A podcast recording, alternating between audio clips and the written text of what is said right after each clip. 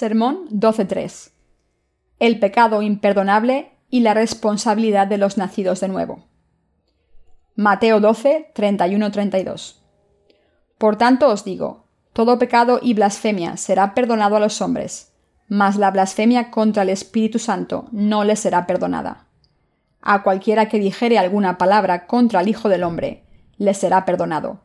Pero al que hable contra el Espíritu Santo, no le será perdonado, ni en este siglo ni en el venidero. Lo que les he explicado en mis escritos hasta ahora tiene sus límites, pero lo que les he intentado explicar en mis libros es el Evangelio del agua y el Espíritu. Y estoy seguro de que quien crea en esta verdad del Evangelio recibirá la remisión de sus pecados. Nuestro Señor dijo en Romanos 10:10, Porque con el corazón se cree para justicia, pero con la boca se confiesa para salvación. Y también dijo en Romanos 10, 17, Así que la fe es por el oír y el oír por la palabra de Dios. Quien cree en la palabra del Evangelio del agua y el Espíritu será salvado de sus pecados y se convertirá en justo, sin excepción alguna. Si todavía tienen dudas sobre esta fe en el Evangelio del agua y el Espíritu, les pido que abran sus corazones una vez más y crean. Todos los que quieran ser lavados de sus pecados deben dejar de lado sus propias ideas y creer en la verdad del Evangelio del agua y el Espíritu. Todos los pecados del mundo han sido eliminados porque Jesucristo los borró todos al ser bautizado por Juan el Bautista. Hoy les explicaré el pecado de la blasfemia contra el Espíritu Santo. Mis queridos hermanos, los que no creen en el Evangelio del agua y el Espíritu, sino que blasfeman contra él, son los que cometen el pecado de la blasfemia contra el Espíritu Santo. Este pecado es tan mortal que el Señor dijo que no sería perdonado ni en este mundo ni en el venidero. Así que todos debemos entender correctamente esta blasfemia contra el Espíritu Santo. Primera de Juan 3:9 dice: Todo aquel que es nacido de Dios no practica el pecado porque la simiente de Dios permanece en él, y no puede pecar porque es nacido de Dios. Este pasaje significa que los que creen en el Evangelio del agua y el Espíritu, el Evangelio de poder y de la remisión de los pecados, no cometen el pecado de la blasfemia contra el Espíritu Santo. Sin embargo, está escrito en Hebreos 6, 4, 8.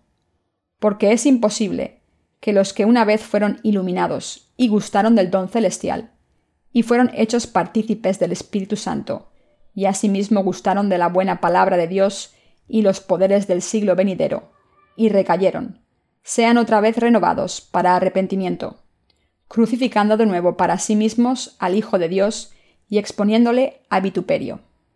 Porque la tierra que bebe la lluvia, que muchas veces cae sobre ella, y produce hierba provechosa a aquellos por los cuales es labrada, recibe bendición de Dios pero la que produce espinos y abrojos es reprobada. Está próxima a ser maldecida, y su fin es el ser quemada. También está escrito en Hechos 10, 26, 29. Porque si pecáramos voluntariamente después de haber recibido el conocimiento de la verdad, ya no queda más sacrificio por los pecados, sino una horrenda expectación de juicio y de hervor de fuego, que ha de devorar a los adversarios el que viola la ley de Moisés, por el testimonio de dos o tres testigos, muere irremisiblemente. ¿Cuánto mayor castigo pensáis que merecerá el que pisoteare al Hijo de Dios y tuviere por inmunda la sangre del pacto en la cual fue santificado, e hiciera afrenta al Espíritu de gracia?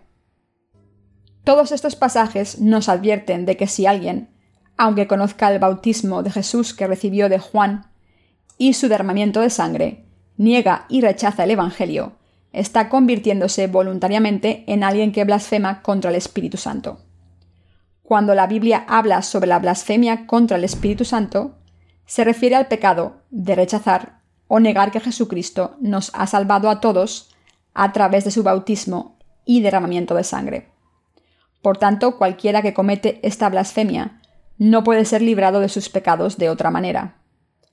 Esta gente no cree que la imposición de manos sobre el sacrificio expiatorio y su derramamiento de sangre en el Antiguo Testamento sea lo mismo que el bautismo que Jesús recibió de Juan el Bautista y su derramamiento de sangre en la cruz, por eso no pueden recibir la remisión de sus pecados.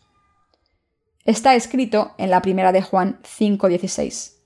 Si alguno viere a su hermano cometer pecado que no sea de muerte, pedirá y Dios le dará vida. Esto es para que los que cometen pecado que no sean de muerte. Hay pecado de muerte por el cual yo no digo que se pida. Ese pecado que lleva a la muerte es el pecado de la incredulidad que se comete al no creer en el bautismo que Jesús recibió en la cruz como remisión de los pecados. En otras palabras, este pecado de no creer en el Evangelio del agua y el Espíritu constituye la blasfemia contra el Espíritu Santo. Los que temen a Dios creen que Jesús tomó y borró los pecados del mundo con el bautismo que recibió de Juan el Bautista y su derramamiento de sangre en la cruz. La Biblia nos avisa que si abandonamos esta fe en el bautismo y derramamiento de sangre de Jesucristo, como la verdad de la remisión de los pecados, sufriremos un dolor inimaginable. Incluso en este momento, Satanás engaña a mucha gente que no cree en el bautismo y derramamiento de sangre de Jesucristo. Pero ustedes no deben abandonar su fe en esta verdad. El diablo engaña a la gente con todo tipo de trucos para que no crean en el bautismo de Jesucristo. Por eso la Biblia dice en la segunda de Pedro 3, 17-18. Así que vosotros, oh amados, sabiéndolo de antemano, guardaos, no sea que arrastrados por el error de los inicuos, caigáis de vuestra firmeza. Antes bien, creced en la gracia y el conocimiento de nuestro Señor y Salvador Jesucristo. A Él sea gloria ahora y hasta el día de la eternidad. Amén. Este pasaje nos dice que nos aferremos al conocimiento de la verdad del Evangelio, que Jesucristo tomó todos nuestros pecados al ser bautizado por Juan el Bautista y pagó el precio del pecado al ser crucificado y derramar su sangre en la cruz, y que por tanto recibamos la vida eterna. Por tanto, debemos dejar otros tipos de fe que rechazan la verdad del Evangelio del agua y el Espíritu como la verdad de la salvación. Entonces, ¿qué debemos hacer una vez recibimos la remisión de nuestros pecados para vencer a los engaños de Satanás y mantener nuestra fe? Está escrito en la segunda de Corintios 6, 14 y 16. No os unáis en yugo desigual con los incrédulos, porque ¿qué compañerismo tiene la injusticia con la justicia?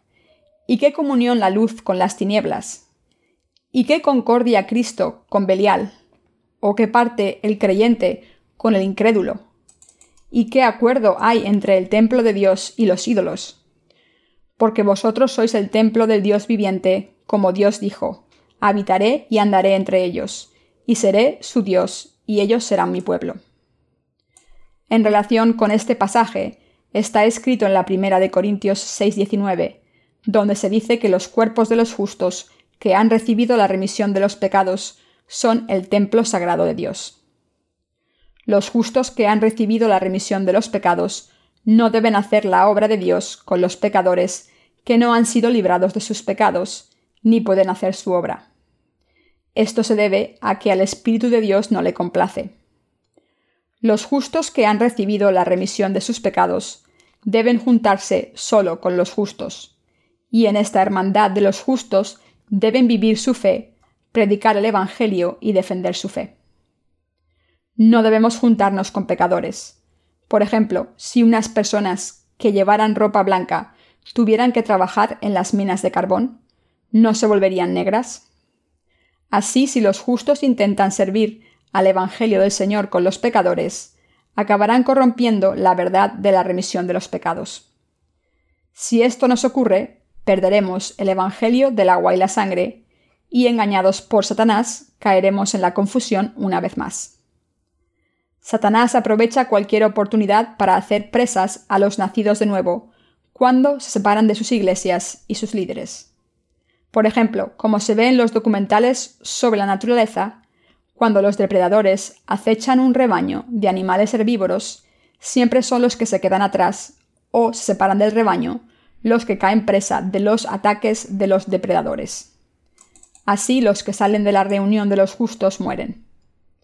Por eso Dios Padre ha establecido su Iglesia en la tierra, reuniendo a los que creen en el Evangelio del agua y el Espíritu. En Mateo 16, 16, 18 se habla de la Iglesia de Dios. Respondiendo Simón Pedro dijo, Tú eres el Cristo, el Hijo del Dios viviente. Entonces le respondió Jesús, Bienaventurado eres, Simón, hijo de Jonás, porque no te lo reveló carne ni sangre, sino mi Padre que está en los cielos. Y yo también te digo que tú eres Pedro, y sobre esta roca edificaré mi iglesia, y las puertas del Hade no prevalecerán contra ella. Debemos prestar atención al hecho de que la Iglesia de Dios se estableció en la fe en Jesucristo como verdadero Salvador, tal y como Jesús le dijo a Pedro. En otro pasaje, en la primera de Corintios 1.2, se dice lo siguiente acerca de la Iglesia de Dios.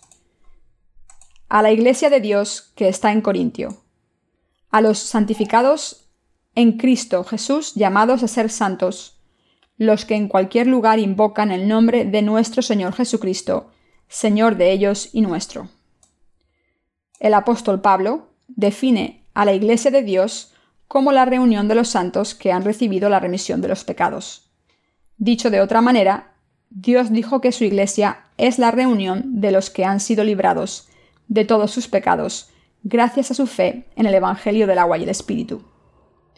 Y Dios también dijo en Jeremías 3, 14, 15, Convertíos, hijos rebeldes, dice Jehová, porque yo soy vuestro esposo, y os tomaré uno de cada ciudad, y dos de cada familia, y os introduciré en Sión, y os daré pastores según mi corazón, que os apacienten con ciencia y con inteligencia. Como Dios prometió, ha levantado a los siervos nacidos de nuevo, cuyos corazones están de acuerdo con el suyo, como líderes de la Iglesia, y les ha hecho obrar de diferentes maneras para que alimenten a los hijos de Dios nacidos de nuevo. Como Dios dijo, hay una iglesia de los nacidos de nuevo en este mundo, y hay siervos suyos nacidos de nuevo. La voluntad de Dios para sus nacidos de nuevo es poner a sus pastores en su iglesia para alimentar con la palabra de Dios y cuidar a los santos que creen en el Evangelio del agua y el Espíritu. Así es como los santos se hacen más fuertes en la verdad. El apóstol Pablo testificó su llamada ante el rey Agripa, diciendo, Librándote de tu pueblo y de los gentiles, a quienes ahora te envío, para que abras sus ojos, para que se conviertan de las tinieblas a la luz y de la potestad de Satanás a Dios, para que reciban, por la fe que es en mí, perdón de los pecados y herencia entre los santificados. Hechos de los Apóstoles 26, 17-18. Dios quiere librar a todos los pecadores de sus pecados a través de su Iglesia y sus siervos, para que hereden el reino de los cielos y todas las bendiciones por la fe. Convertirse en miembros de la Iglesia de Dios es el privilegio de ser salvados, y ahora tenemos el privilegio de predicar el Evangelio del agua y el Espíritu por todo el mundo en unión con la Iglesia de Dios.